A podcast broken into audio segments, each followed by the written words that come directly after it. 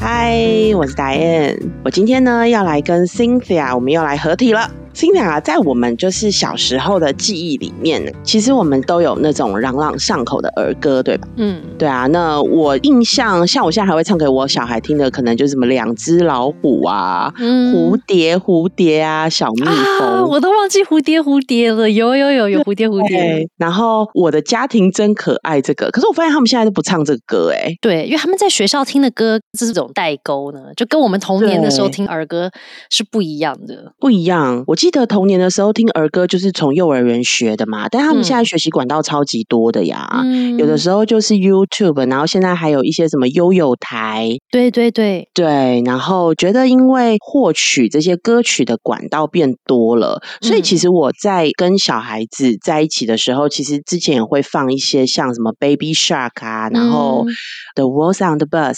嗯，对，就是跟他们想说，哎，也来唱一些英文歌嘛，就是英文的儿歌，然后觉得，哎，这也是蛮有趣，而且这些歌其实都朗朗上口。它的一个共同点就是它会有那个押韵，你们不管是中文的还是英文的，有没有？它都会有那个押韵，所以就会很容易上口嘛。因为它就有那个落在同一个那个地方，它有那个音还是那个调，这个哎，这个语言底蕴不好的，对，总之就是它很容易上口嘛，因为它就是有那个押韵嘛。对，然后很有趣嘛。我记得 The Words on the Bus，它就只是一些替换一些单字就好了，嗯，所以对我们来说，好像也不用特别要去背诵很多的歌词。嗯。记忆真的是没有那么好，就是要记很多歌词，就会常常就会变成啦啦啦啦啦，就是 拉过去，或者噔噔噔噔过去。我跟你讲，这真的，我真的觉得我在那个托音中心实习的时候，小朋友真的好喜欢听我唱歌哦。就是这不是听我啦，是只要每一个老师就是有乐器，然后在那边哼歌的时候，你就会发现一群孩子就会围过来。嗯，对，然后呢就开始唱歌，后来就变成小朋友可以点歌。小孩子点歌啊，然后就点到那个，哎，我会旋律，但是我忘记歌词，嗯，可能中间忘个一两句，然后我就啦啦啦啦啦，你会发现孩子会发现，他会说为什么为什么 Mr. 叶没有歌词哦？这个阿姨怎么没有把歌词唱出来？哎，可是我觉得你讲到一个重点，就是音乐旋律啊，这个我觉得对于人来说，就你看，就是小孩他应该就是存在人可能很原始的状态，对不对？可是音乐旋律就是反而真的就是非常对于小孩来说是有一种吸引力的。就是他会很喜欢，他会想要听音乐。然后如果当然他都没有接触，他不知道。可是如果有选择，比方说哦，现在是这边有放音乐，另外一边没有在放音乐，他就会被吸引到有音乐的那边去啊。所以也是为什么我觉得在，尤其在可能幼儿教育或是幼儿园，甚至在家里群体的环境，对不对？都可能会出现。一起唱歌这件事情，只是到底大家要一起唱什么歌呢？就可能是我们今天来聊的话题了，对吧？对，好，那所以呢，就是我跟 Cynthia 就是最近有注意到，就是在网络上面啊，就是有一些专家们开始很好的一个提醒，就有意识的在提醒，不管是学校的老师或者是家长们，就是要开始注意，就是孩子在哼唱的歌曲歌词的内容，到底是不是适合孩子现阶段的发展？嗯嗯，对，那。我自己也有发现，其实这半年到一年之间啊，就是我开始听到我的小孩会唱一些就是流行的歌曲。嗯，那我小孩年纪其实不大呀，他们都在幼稚园嘛，一个就是四岁，一个六岁。嗯，对。那呃，我记得我那时候在接触流行歌曲，可能都已经是小学二年级了。嗯，我那时候的偶像是刘德华。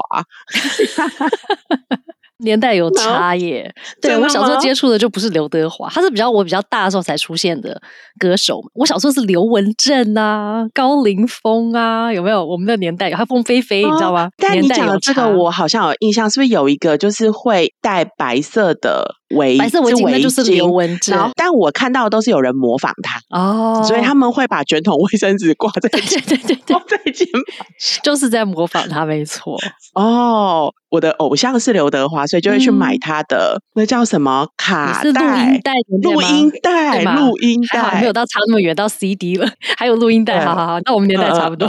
不过呢，我最近在托音中心有听到老师有唱一首，你有听过那个？嘿嘿，我的朋友。猫。哦，有啊，我们小时候，我小时候有听那个，就是孙叔叔，就是那个孙悦孙叔叔，孙悦叔叔跟陶大伟一起唱的。对对对，我以前很喜欢看那个节目，叫《嘎嘎乌拉拉》。哦，天哪，童年回忆都回来了。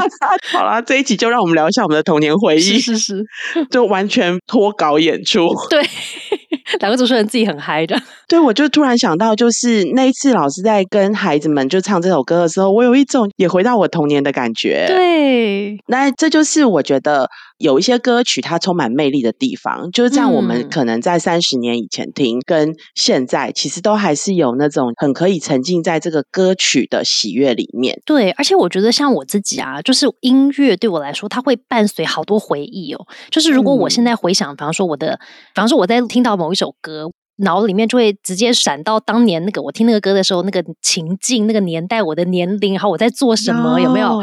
然后在大一点的时候是那个歌是，比方说跟哪一个男朋友听的年代啦，那时候我在上大学开车有没有？就是有很多很多回忆都是跟歌串在一起的，所以的确音乐它是有某一种能量，就它是其实是可以去影响到我们，或者说我们的记忆里面其实会充满很多很多的歌曲的记忆。嗯，那我觉得也就是为什么现在很多专家就是说在提醒大家去思考歌曲，或者说我们的。小孩在听什么歌曲，甚至是我们自己在听什么歌曲的内容，因为他会跟着我们很久。不是说我小时候听一听哦，我长大之后我就永远对他都没有任何印象，然后也没有任何回忆了。他其实会跟着我们很久，所以就有点像大家会想说，那到底是不是会有潜移默化的影响呢？那也或许会不会是一种潜移默化的洗脑呢？它到底这个内容到底会不会影响我的，比方说道德观、价值观，或者是语言的使用？因为可能小时候听歌的时候，他会因为有些语言。语言学习的专家会说：“哎，小时候来听一下儿歌，它是会帮助我们的语言学习的啦。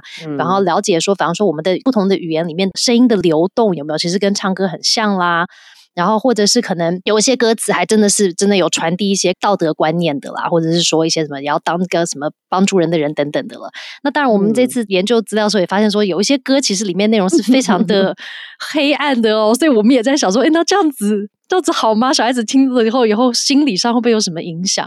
对，所以我觉得这个就是值得思考的一些点。嗯，但我真的是看到网络的，我第一个看到应该是罗宝红老师，然后他在他的 FB 就分享了，然后郑重的呼吁家长们要了解孩子的唱歌的这个歌词内容。嗯，然后呢，他就点到了我家小孩真的最近常常唱的一首歌哦。嗯嗯，对他们会唱就是诶黑桃 A，嗯，但是呢，我这个。神经大条的人，还有就是因为呃，小朋友在唱歌的时候，他不一定是把所有的歌词全部唱出来。嗯嗯，他只唱一段，对不对？他只唱一段，那所以好像你也觉得这个旋律蛮好听的啊，然后就很容易就记起来了呀。嗯嗯嗯，对，所以呢，我才因为这样被提醒，然后去看了一下这个歌词内容。嗯。但你知道他们最近其实真的唱的歌，流行歌很多哎，我就觉得这个时代很不一样，真的是我觉得因为接触的管道太多元了，嗯，对，所以其实他们会唱《孤勇者》，听过吗？嗯，然后起风了，嗯，踏山河，这些都是我曾经听过他们唱的，嗯，在某一段时间，就这半年到一年间，对，尤其哥哥，因为哥哥的就是已经是大班了嘛，哥哥的。记忆能力蛮好的，嗯，所以 他其实常常可以把这些东西，然后就听到他会可能哼个一小段这样子，嗯，就发现哇，这个现在的孩子学习这些歌曲、流行歌曲的能力比我还要快，对，真的。真的就去理解了一下那个歌词啊，就发现哇，就是在那个现在他们常唱的这一首歌里面，其实他在讲的是夜店文化耶。嗯嗯，对。然后呢，我在看这个歌词的时候啊，其实我自己大笑了起来。说实在话，他这整个夜店文化，我觉得对大人来说，有的时候它是一种幽默。嗯，或者是他就很写实，嗯嗯，现在越来越多的歌其实是超级写实派，嗯，把自己的这种生命经验、失恋经验哦，或者是劈腿经验，或者是我刚刚说有人好像是得了感冒，把那种整个感冒历程都可以把它写成歌，什么都能写，是不是？对对对对对。然后有时候会有一些暗讽嘛，或者嘲讽。对，那我觉得在大人的角度来说，我觉得就是哎，有时候还蛮好笑的，就蛮诙谐的。嗯嗯嗯。但是啊，就问题来了呀，就是我觉得站在成人的角度，觉得这个歌词感觉好像蛮好笑的。对，或很真实，但是呢，这真的是你想让你的孩子每天朗朗上口的词语吗？对呀，我觉得这个问题其实早在我的，你看我小孩现在已经十岁、十一岁，对不对？早在他们在幼儿园的年代，其实我们家已经出现这个讨论了。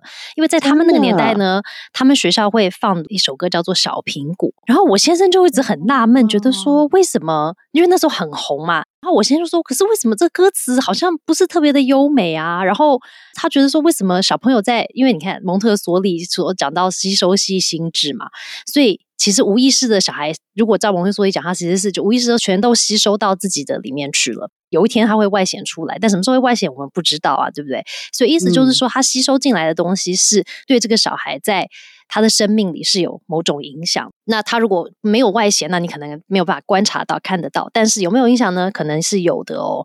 所以我现在就觉得说，那如果照这个脉络、照这个理论，他吸收这个“你是我的小苹果”这个，就是很多这些歌词，他说这个是有帮助他有没有？比方说，如果是以语言学习的角度来看，他说里面讲的这个词汇也不是怎么优美的，好像也没有很好。娱乐效果好，可能他有点娱乐，就是他那个很朗朗上口啦，然后可以做一些动作一起跳啦。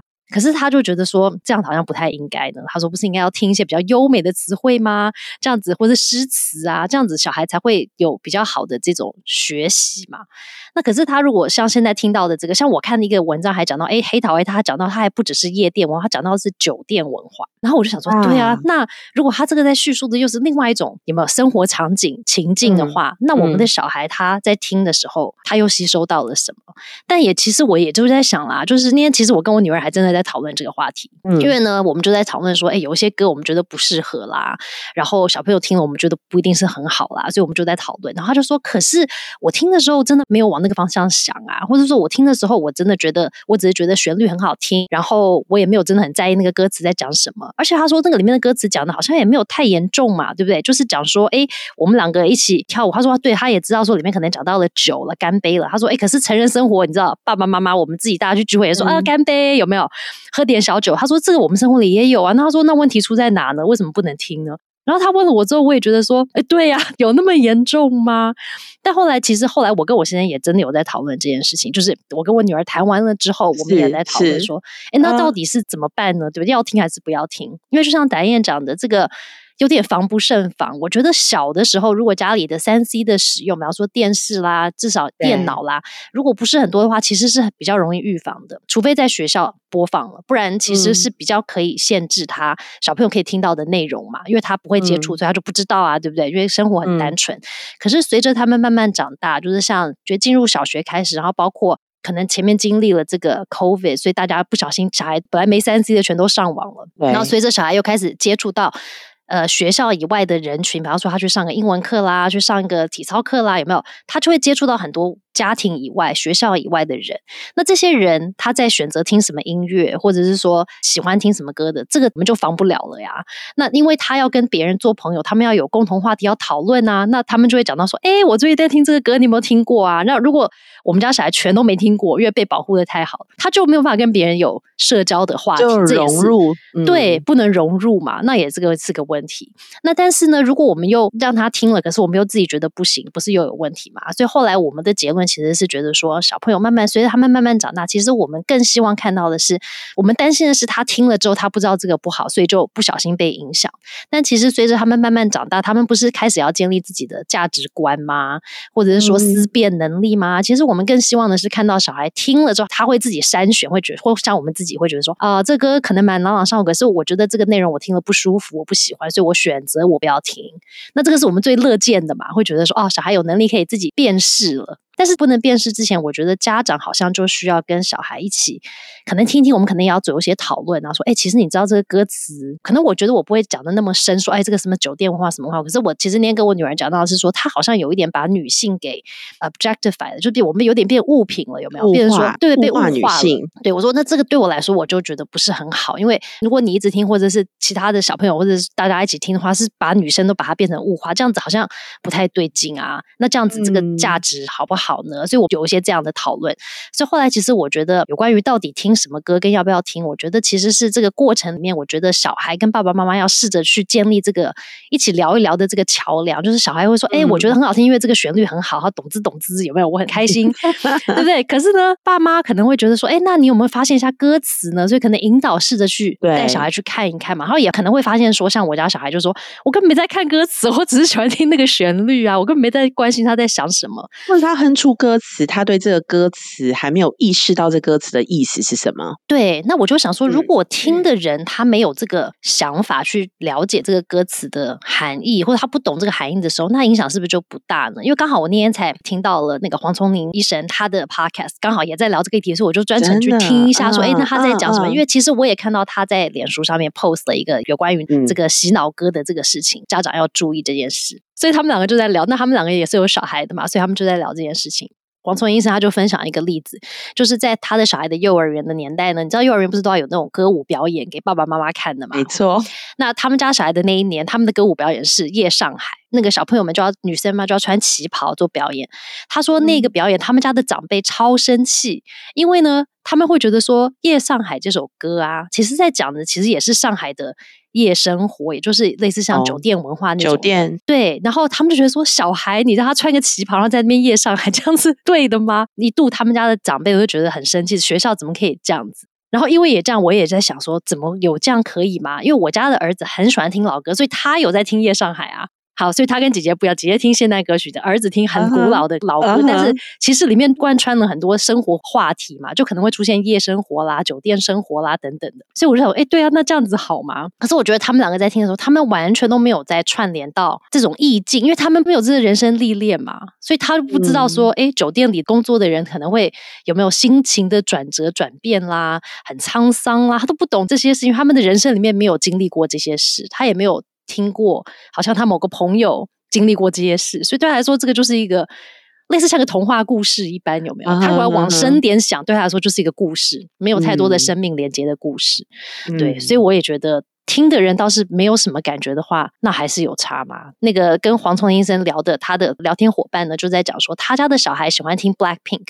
所以呢，他说他就没有在这么深的去想这个事情，因为他根本就在唱韩文，所以他小孩根本不知道他们在唱什么。这个意思是什么？对他唱得出来，可是他根本完全不知道意思，除非他有去看中文歌词的翻译，对不对？不然他根本唱那个音，他根本都不知道那个歌词在讲什么。他说，所以他也就没有那么想这么多有关于他小孩听这个歌或者唱这个歌对他的影响有没有那么大。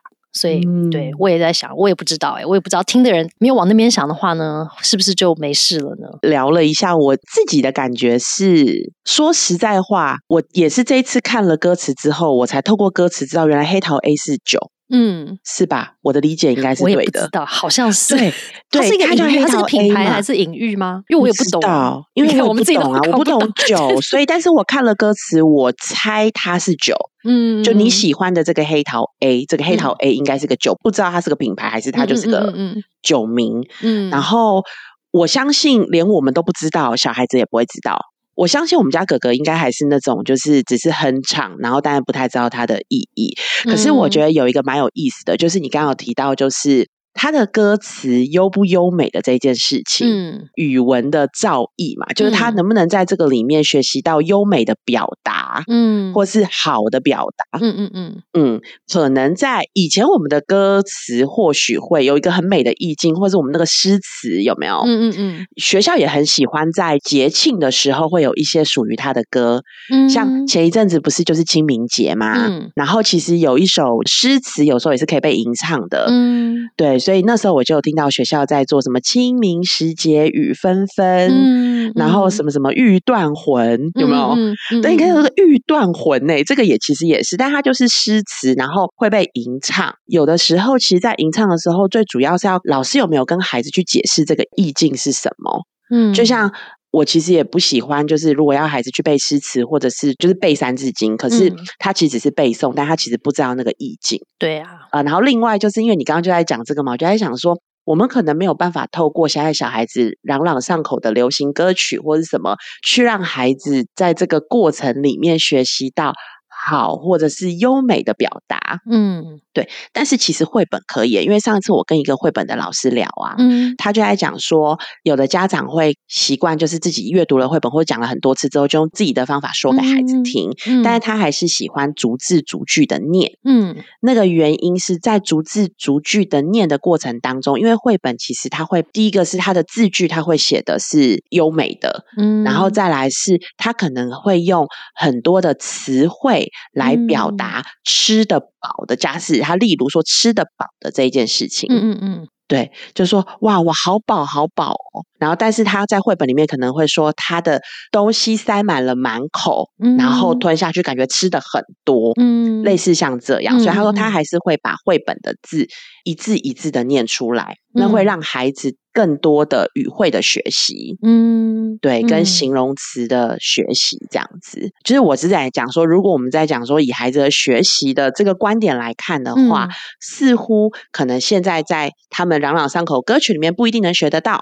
或是学得到的，其实是我们担忧的。嗯，所以我们就要用其他的管道或者方式来补强。对，所以我跟 Cinda 我们就看了一下，那既然是这样子，避不了，然后它就充斥在我们的生活当中。嗯，那我们可以怎么样帮助孩子？就是我们就不要拒绝他，应该说我们无法拒绝他要不要哼唱，但是我们至少可以带他来理解他在唱的内容。嗯，我觉得我们就是透过一些文章、专家的分享。未来可以自己做的，就是当孩子在唱一个我们不熟悉的歌曲的时候，或是我们自己也不知道，那我们就陪孩子看一次，就是自己认真的可以看一次，看是不是就是符合孩子的生活经验，然后或者是这一首歌带给孩子的意义是什么？嗯，对，我觉得可能要对话一下。可能真的要问一下小孩说：“哎，那这个歌对你来说是什么意思呢？”因为我也在想啊，假设今天这个小孩年纪很小，然后我今天跟他坐下来说：“哎，你最近常常学校听黑桃，A，，那我们一起来听一下。”之后我跟他讲说：“是我跟他讲说，这个是什么酒店文化，这个是什么夜店文化？”他根本是酒店，他是被我灌输的说：“哎，原来有酒店哦，原来有夜店，对不对？”那我是不是其实反而把原本我觉得他可能还不需要知道的东西，直接灌输了给他？透过这个讨论，所以我也在想说，到底我们是要跟他说多少呢？或者在年纪大一点的小孩，就是可能像我的小孩，可能要进入青春期或什么的，他可能慢慢真的会在生活里面发现说，哦，有这个夜店啊，然后可能大家有酒吧啦，晚上会去什么做些什么活动啦。我觉得他慢慢慢慢他们会开始发现。可是年纪比较小孩，他可能这个对他来说真的就已经是完全不会往那个地方想。所以我觉得可能在这个讨论过程里面，也要看一下自己小孩的年龄有没有会要拿捏一下，说，哎，对，到底是要说到多少？那可能对有一部分可能只是停在说，哦，妈妈觉得这个歌词好像词汇不是很优美啊，那不如我们。呃，其他天我们来读读绘本好了，或者说读读，哎，这个诗我觉得蛮好听，我们来一起读一读。因为说真的，我最近也发现很多的那些我们觉得诗词优美的诗词里面的故事，如果你用白话文来解释啊，也不是怎么对于小孩 OK 的哦。例如李白的各种诗，有没有？一天我在喝 酒，那个我就觉得说，对小孩的影响到底是什么？对不对？就为什么会觉得小孩会觉得说，哦？喝酒是好的吗？或者说生活里面要一直喝酒？我生活欲足的时候，我就去喝个酒。对，然后我喝酒之后，可能我就写出漂亮的诗词。哎，那我是不是要透过这样子来帮助自己书写漂亮的诗词呢？哎，我就觉得说，对啊，那这些如果要这样子一直反推的话，其实我们的生活里面就充斥很多这种，不只是儿歌，我们自己成人听的歌，也包括以前古老的诗词。我们觉得它就算是用词优美，但是。它背后的故事是不是也是不太 OK 的呢？包括童话故事嘛，像我们刚刚聊的很多那个故事都是很不 OK 的，那些什么很黑暗的童话故事，但是我们都会读给小孩听。那背后的要传递给小孩的含义。他是不是也接收了呢？对，那是不是也是一个问题呢？我小孩就比较小啊，然后我一直也还在跟他说，就是因为他很热情，所以身体界限的这件事情就蛮重要。嗯，然后反而这一首歌，我就觉得他会是我跟小孩的一个觉得很棒的教材。嗯，所以我那天就问他说：“哎，你在里面有就是亲亲抱抱？哎，嗯嗯，对，那你跟同学是可以这样的吗？”我借机然后来问一下他有没有把我之前在跟他说的，他有记起来。然后他就跟我说：“不行啊，可以透过这样子的歌曲，然后你了解，或是你可以再跟他再探讨，就是我们是要尊重彼此的身体，然后你要保护自己的身体。”这样子的一个过程，那我觉得其实也是蛮好的亲子的对话。对，我觉得这个是很重要的，也就是当我们担心可能某一个歌曲是传递了不好的这些道德观念给小孩的时候，我觉得真的真的只能用通过对话来厘清一下，说，哎，那你觉得呢？你觉得真实生活里面可以这样做吗？那如果你的小孩给你的反馈是觉得说，哦，不行不行，因为我觉得要尊重别人的身体啦，保持一个距离啦，等等的，爸爸妈妈我觉得就可以比较安心，知道说，哦，他虽然听了这个梗，是他自己。心中有那个尺，知道说这个事情歌是这样唱的哦，但是我没有说我被洗脑到，我觉得哦可以可以可以，我就到处看到大家都亲亲抱抱，所以我觉得那个就是为什么需要有这个沟通，就是因为家长会放心嘛，会放心觉得说哦他已经有这个观念了，OK，那他自己会判断，他不一定会被这个歌传递的价值而影响。对，或是被带走，说哦，那我就要改变我妈妈跟我讲的，什么？爸妈跟我讲了三年，我不可以这样做。是，哎，听了这个之后，我觉得可以哦，所以我就改了。所以我觉得，就是透过这个对话的时候，爸爸妈妈是可以来印证一下小孩到底在想什么。因为或许他知道说，哎，这个就是一首歌，跟我也没太大的关系，对不对？我自己不要亲亲抱抱，那这个歌里面的人要亲亲抱抱，那是他的选择，对不对？所以我觉得这个就是小孩在跟爸爸妈妈聊天的这个过程里面，爸爸妈妈可以发现你小孩到底在想什么。但是如果你小孩跟你讲说，啊！我听这歌之后，觉得我都要跟每个人亲亲抱抱哦。那你可能就要再趁着这个，就像达燕做的吧，就可能要稍微加强一下，或许用绘本啊，或者说其他的一些方式去加强一下这个关于身体界限的概念啦。那显然这个歌可能不是最好的方法，但是就是 其他的方式去帮助他理解界限这件事情。所以我觉得导演讲的这个是对于家长来说也是个重要的提醒啊，对不对？我们没办法隔绝小孩去接触这些话题、议题，甚至什么社会事件，因为他们可能真的就发生了。但是我们可以透过这些事情，如果他碰到了。那我们可以透过这个去跟他们做一些对话，去聊一聊，然后了解说，哎，他们的想法是什么，或者他理解的程度到底又是什么？他如果真的需要一些帮助，那我们又可以怎么样从旁去提供他们一些我们觉得是比较好的价值观、道德观，或者是处理或者看事情的那个方向，可能可以。帮他引导一下，嗯，然后其实这一次啊，我们在透过这个洗脑歌的这些资料收集里面，嗯，其实大家还会探讨另外一个议题，就是网络的使用，嗯，就是现在科技嘛，那大家会觉得这些歌其实都是从一些平台、社群平台而来的，那孩子现在就是使用手机或是三 C 产品来上网，嗯。的这个比例是变高的，对，有专家就提到说，那或许我们让孩子就就是上网的时间，就是有设定，例如说可能三十分钟。嗯嗯，那我觉得这个设定，我觉得是蛮好的，因为其实我看到了一篇研究，就是也是觉得哦，这个要把它记起来。嗯，有一个青少年健康期刊啊，他对九到十岁的孩子进行研究，他说如果这些孩子啊一天看用演算法。为基础推播的影片超过一个小时，嗯，就是演算法，就是我们不是平常我们看了什么东西吗？然后他就会找类似的这样子的东西，然后就一直推播给你，推播给你。那孩子就因为他就一直推嘛，就下面一则一则一则，然后就这样子不断的看。嗯，他说呢，这些孩子会有较高的风险发展出强迫症。嗯，那这个强迫症指的就是他们就会忍不住一直看下去。嗯，所以他的这个兴趣或他喜欢看这个，其实可能也不是他一开始喜欢，嗯，是因为提供给他的就是这些东西。那我就想说，哇，一个小时，其实一天一个小时是蛮多的，嗯，但是他就在讲说，哇，如果这样子，孩子就会忍不住会一直想要看下去。所以我觉得这个研究的结果就是提醒了我，可能就是对于孩子在网络上看的东西，我们真的也要需要了解一下。有的时候可能真的就是很忙，然后放到。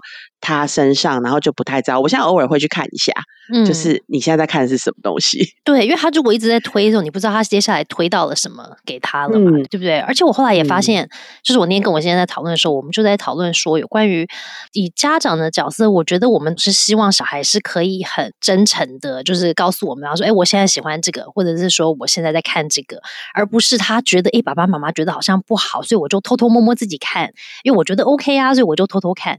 那这个我觉得就是家长最担心的，因为我们会担心说，那他看到了这个东西，他自己如果不能处理、不能消化，或者是有一些潜移默化的影响，他自己不知道，那就发生了，那爸妈都不知道啊。我觉得这个在思考有关于到底要给小孩看到什么跟。铺路到什么的时候，我觉得也要思考到这一点。就是当小孩比较大一点，他如果自己开始在上网了，或者是说他有机会上网，然后不小心有东西来推播给他的时候，那爸爸妈妈是要就是好像如果我们到某个年龄都只是喝阻说哦不可以，你就不可以看，或者你就不可以听，但是就有点像吃零食嘛，有没有？不可以吃，不可以吃。但是有一天他自己出去，然后没有爸爸妈妈在旁边的时候，很多时候就会失控，就说哇，终于大解放了，妈妈不在我就来吃，有没有薯条、汉堡，然后什么洋芋片？因为好不容易可以大解脱了。反而是相对比较危险的。反而我们是要在就是蒙特梭利理念嘛，有没有有安全的控制的环境内，让他自由去探索。所以这个安全的这个环境，也就是我们需要帮小孩预备的嘛。就说啊，我给你一个空间，你可以。在我觉得可以允许的范围里面，你可以有一些自由的探索。那我们可以有一些讨论，所以我知道说哦你在想什么啦，我也可能把一些我的想法传递给你啦。但是随着小孩变大，我们也只能建议嘛，我也不能说你就只能这样做。小一点的时候，可能我可以说好了就是这样子，不要想了。可是随着他们变大，他们就不一定觉得 OK 啊。他只能说哦我我知道你这样想，但是我不觉得哦，那我要这样子做。所以我觉得，如果我们的初衷是希望小孩就是有一天他可以变成独立自主的人的话，那他势必一定要经历这些事情啊！他们怎么可能就是像我被保护好好在一个温室里面，然后嗯，然后他以后就一直在这个里面，一定会出去的嘛？那如果出去，就可能永远帮他筛选啊。对，那他如果都没有经历怎么样去知道说，哎，我来花花世界外面是这样子的，那他出去反而我觉得会很危险哎，他就不知道说，哎呦，外面有这么多事情，有这么多内容哦，那他看了之后。反而更容易会迷失，所以我觉得也是要在。过程中，我们也要试着去，反而要有些机会接触，然后这个透过这些机会，像达燕跟小孩作答有些讨论啊，然后或许讨论之后，爸爸妈妈自己也反思一下，说到底在为反对而反对吗？还是说我是不喜欢这个歌词，还是不喜欢这个旋律？到底是 爸妈到底自己在卡在哪里？有时候我觉得我们自己都不知道哎，有些时候我觉得是那个旋律，但是我不能听那个音频，那我的小孩很爱听，那我也不能说你不准听啊，因为你听得很开心，我听了头痛，那我就不要听嘛。我觉得这个就是爸妈自己有时候也要思考一下，说到底我们不要他听的原因到底是什么？或许是我不喜欢那个旋律，或许是我不喜欢这个团体，或者我不喜欢这个人，还是怎么样？我不知道各种原因，总是我们自己也要思考一下，我们自己不喜欢的点到底在哪边。嗯，对啊，我常常会看了一下，然后就说，哎，这个好像。不好看哎，然后就说不好看，可是我觉得很好看呐。对，然后我就说，我就要再多讲一点。我说，可是这个我觉得有点在恶作剧耶。嗯，然后如果你看起来觉得好好笑，但是如果你是那个被恶作剧的人，你会开心吗？嗯，然后就说我不会，我就说，所以这个不好看，我不喜欢。嗯，然后所以我不喜欢你看太多这个，因为我怕你 会变成那样的人还是什么的。对，然后他就会说，哦，那我知道，趁机让他分心，不要就是进去里面。偶尔就要对他在做的事情有一点好奇心跟兴趣。对啊，而且我觉得这个也是可能，当小孩可能慢慢进入青少年的年龄，或许我们假设要跟小孩建立那种就是事情，我们可以谈一谈啦，有没有他会有话来跟我讲的那个关系？我们可能也要稍微理解一下他到底喜欢看的这些东西是什么，为什么他喜欢？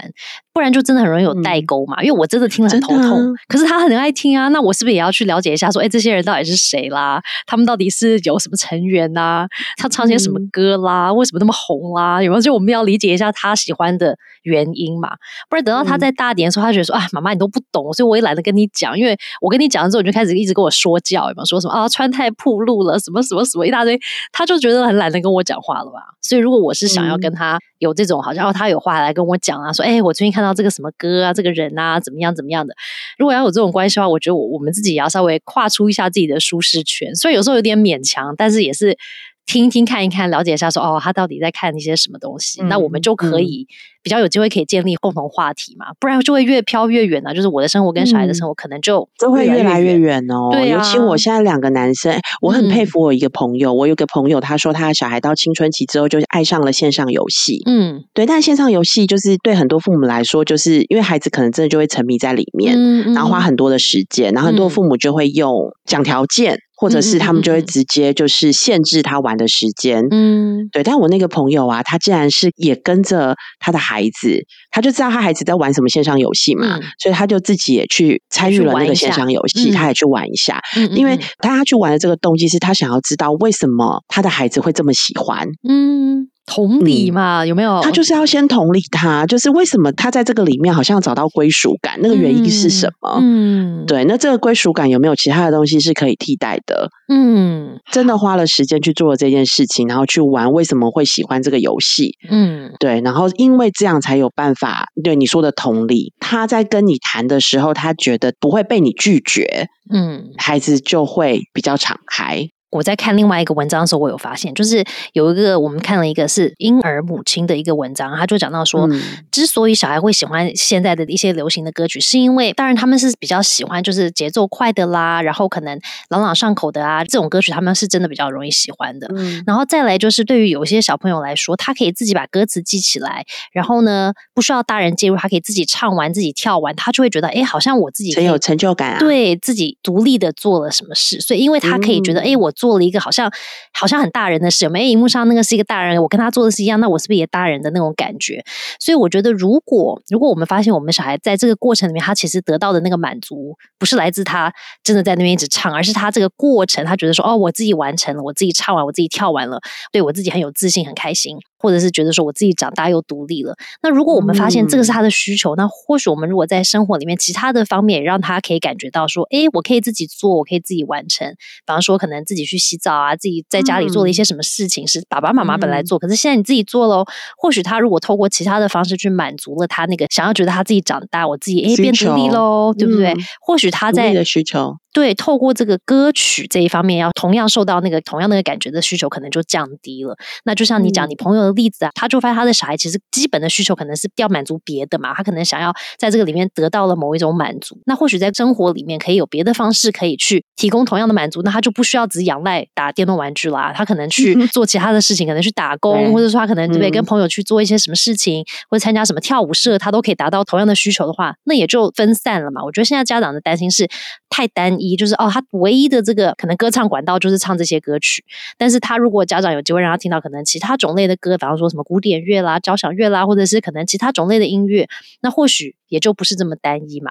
那也或许他的生活形态里面，比方说家长担心小朋友可能三 C 产品使用太多，或者是打太多的那个电动游戏啦等等的不好，那可能我们就要在他的生活里面去找到其他种类让他也感到开心满足的一些活动。一天就二十四小时，他的时间就只有那么一点，所以把其他的活动分散一下呢，或许就没有这么影响是有，但是或许影响就没有这么这么多，这么这么大了。对，我觉得那也是另外一个思考的方向。所以，就对我来说啊，我觉得我听到看到这些资料到现在，我觉得对我最大的提醒其实是你要怎么样和你的孩子保持好的连接。嗯，因为你要跟他有好的连接，他才会愿意 跟你说他真正看到的东西。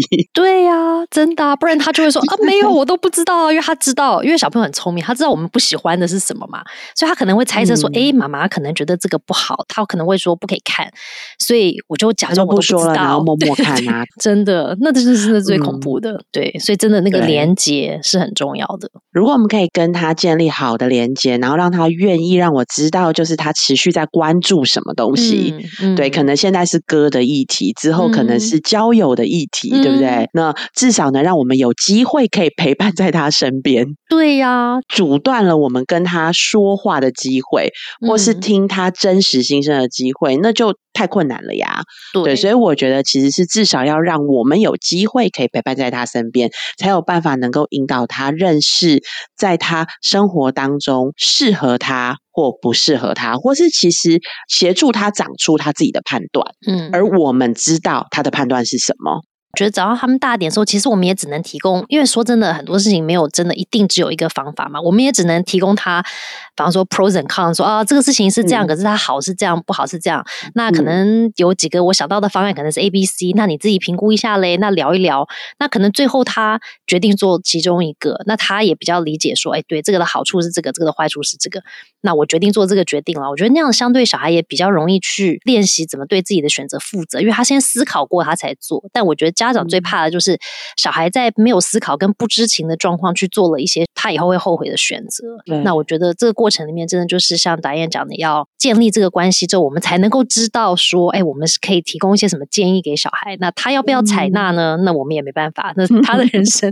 但我们能够做的，我们都尽力做了嘛。总比就是我们都不知道，然后突然有没有一天回答说，哦，发生了，发生了，那怎么办？那那已经来不及啦。对，所以我觉得的确，今天的这个聊的主题虽然是。讲到有关于洗脑儿歌跟这些平台，但是其实核心的重点就是，真的是防不胜防。我们只能透过跟孩子的沟通、跟连接、跟信任。如果没有沟通、没有连接的时候，我觉得那个信任感是非常薄弱的，就会充满多的不信任嘛，就说啊，他应该不行，他应该不懂，他应该会被带坏什么的。但是如果我们跟他聊了、跟沟通了，就会比较知道说，哦，那他现在的状况是什么？他到底可不可以被赋予这么多的自由啦？我觉得这个都是在聊、跟沟通、跟。互动的过程里面可以观察出来的，所以株洲就是啊，建立好的亲子沟通的桥梁跟关系，对 对对，对啊，因为有了这个，就是什么问题都不是太大的问题嘛，都是可以一起解决的嘛。但是这个桥梁断了，就会遇到各种的问题，是没有办法预测，也没有办法帮助孩子去解决的。所以我觉得那个是更严重的问题。好，那我们今天就先到这里喽。是的，是的。OK，慢慢想聊，我们下次见，拜拜。